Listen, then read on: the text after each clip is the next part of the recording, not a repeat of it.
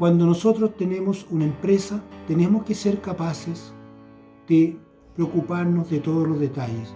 También puede ser un negocio, también tenemos que preocuparnos. Si es emprendimiento, también tenemos que preocuparnos. O sea, la preocupación tiene que ser constantemente por nuestros clientes.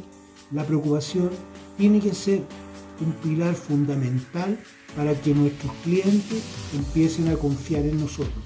Porque si nosotros empezamos a preocuparnos constantemente y empezamos a ver dónde podemos ayudar a ese cliente, finalmente ese cliente se va a ir tranquilo, se va a ir conforme y siempre vas a tener un cliente que va a volver porque tú le diste un buen servicio, porque tú fuiste capaz de atenderlo como correspondía, porque tú respondiste en los momentos que más lo necesitaba.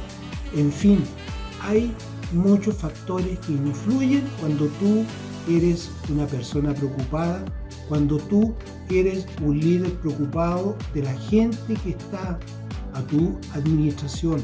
O también puede ser, aunque tengas un negocio pequeño y tengas dos personas, y tú te preocupas de informarle a aquellas personas de todos los detalles que tienen que preocuparse para que un cliente se vaya conforme, esos clientes van a irse feliz y también esa gente que está a tu alrededor o que está a tu lado va a estar comprometida con tu propósito.